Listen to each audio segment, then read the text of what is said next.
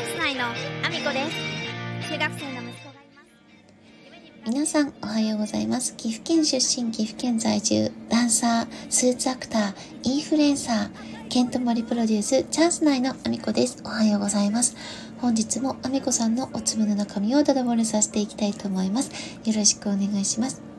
本題に入る前にお知らせをさせてください。4月22日、福井県福井市内、柴田神社から西光寺までの甲冑行列、北昇勝家行列に、皆の国の舞姫、アミコが初姫役で参戦させていただきます。お近くにお住まいの方、柴田勝家がお好きな方、ぜひぜひお待ちしております。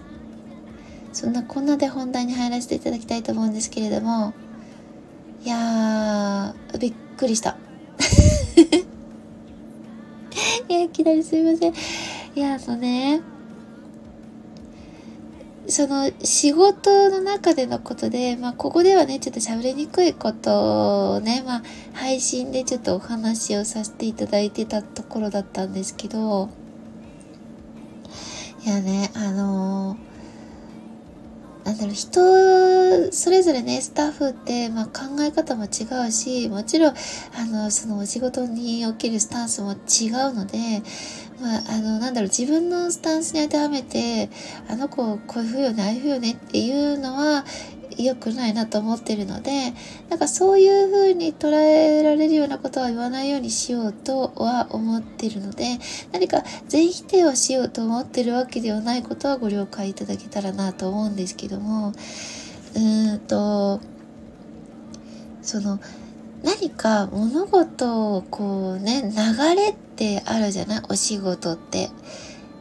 あの例えばこの商品をお届けするまでにどういうふうに商品が搬入されてどういう経路をたどってお客様の元にたどり着いているかとかあとはあのレジのシステムもどういうふうに商品が発注されてどういうシステムをたどってあのこの商品が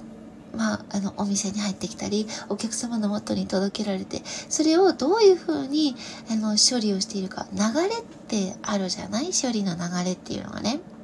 で、その流れを理解全くせずに、あの、やるって、まあ、危ないっていうのは、なんとなく皆さん、あの、思いますよね。誰でも多分そこは思うと思うんですよね。で、えっ、ー、と、今ね、その、職場の方って、まあ、特に社員の子ですけど、社員の子って、まあ、研修期間を経て、で、あの、その配属先に配属されていく。だかの、あの、アブ、アルバイト期間みたいなものが、新入社員の子たちはあるんですよね。全員が全員じゃないのかな中途採用の子はやってないかもしれないんですけど、そのアルバイト期間中にある程度そのレジの業務とか、まあ、商品の品出しであったりとかある程度どういう流れでお客様のもとに商品が届いているかこのシステムみたいなものって自分で獲得していかないと多分わからないと思うんですよね。でそれをしてる子自分からそういうものをあこここういう風になってるんだなああいう風になってるんだな一回自分がレジを打つ時点であここで商品が発注されてるんだあでこのデータは明日飛ぶんだとか自分からその情報を獲得しに行くことえっ、ー、とただただレジを打って終わる子の差がちょっとかなり開きがありましてでまあ、ちょっと例に出すと、カード、クレジットカードって、1個の、まあ、例えば商品、大きい商品買うとしますよね。20万とか30万とかする商品を買うときに、カードを、あの、2枚とか3枚とか通すことはできないんですよね、実は。1個のその商品の決済というか、1枚のレシートに対して、使えるクレジットカード決済って一つなんですね。あの、クレジットカードの機能に近いような、まあ、PayPay とかもそうですね。あれはクレジットカード紐付けができたりする。で、IC カードとかタッチ決済に関係するものも、まあ、カード、クレジットカードが紐付けできるようなものはもう1個しか、あの、決済の中では使えないんですね、基本的に。ギフト券みたいな、もう、剣という形で紙になっているものだったらいいけれども、あの、データ処理が発生する場合って、もうそれ一つの、あの、レシートに対して、1、1個しか処理ができないんですよ。それは、あのまクレジットカード会社のその審判的な問題とか、まあいろいろ絡んでるので、まあそこ、詳細が分かってなくてもいいんですけど、とりあえずそういうデータでね、その、審判会社を通すような可能性のあるものは、一つのレシートに対して1枚しかできないっていうのって、うーんと、多分、1回でも2回でもレジでやったりしてれば大体の方は分かるようになってくるんですよね。で、一言言われれば、ああ、そういう流れなんだって分かると思うんですけど、これをね、1年も2年も、あの、以上も経ってても分からなかったり、で、あのそのクレジット決済というもののシステムがわからないっていうまま何年も何年もあのお仕事をしてるっていうのは私としてはちょっとびっくりなんですよね。わからないそこまでわからないようなそんな難しい流れではないと思うんですよね。でも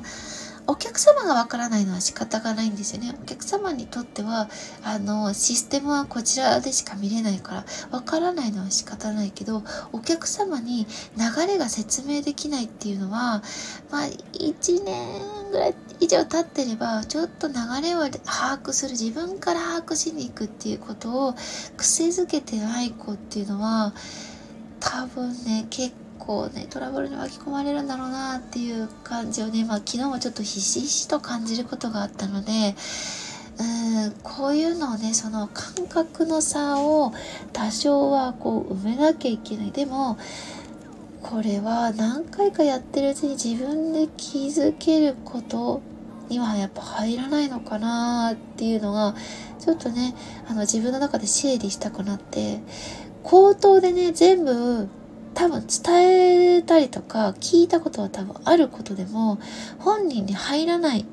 入っていかない情報を獲得しようと本人が思ってなかったりしてるのかなって。そういうものに関してはもう、まあ、ミスするしかないかもしれないんだけど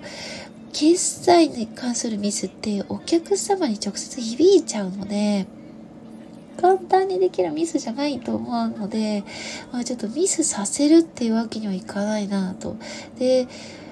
結構ね、何回か喋ってても、その入っていかない場合はどうしようかなっていう、